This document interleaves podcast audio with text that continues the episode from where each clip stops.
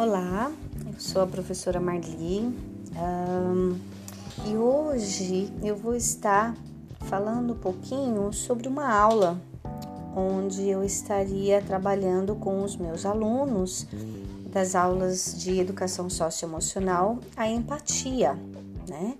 A empatia se fala muito, né? Todos nós sabemos o que é a empatia e todos nós entendemos a necessidade né, dessa habilidade socioemocional, porém é muito fácil na teoria, né?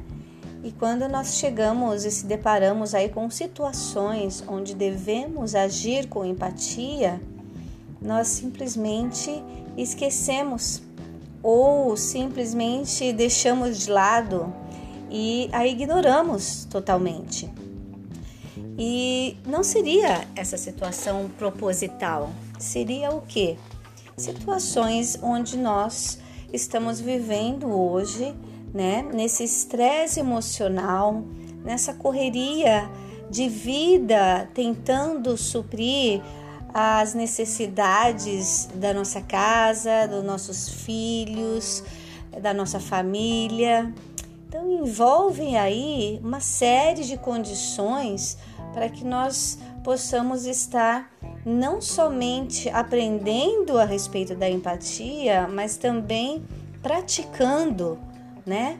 Então, é, essa história aí, nesse quadrinhos, é, eu relatei a história de, um, de uma criança, né, que pede o cachorro, né, o seu cachorro desaparece e ele pede ajuda para sua mãe, que por coincidência é uma professora que é, dá a matéria aí da educação socioemocional. Ela está lá se escabelando, né, correndo, fazendo, lendo, e ele aparece pedindo sua ajuda.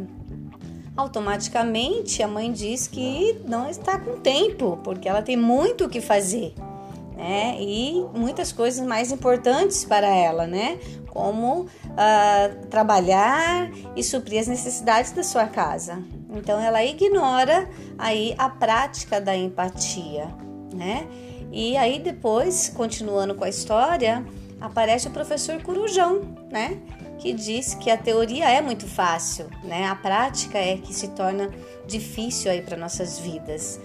E depois ele vai, coloca um monte de livros ali, empilha um monte de livros e leva para essa professora aprender um pouquinho mais, né, sobre as habilidades socioemocionais e ela ainda não entendeu, né? Porque ela lê, lê, aprende, estuda, dá aula e que muitas vezes acontece de na sua própria casa ela esquecer aí de uh, praticar a empatia.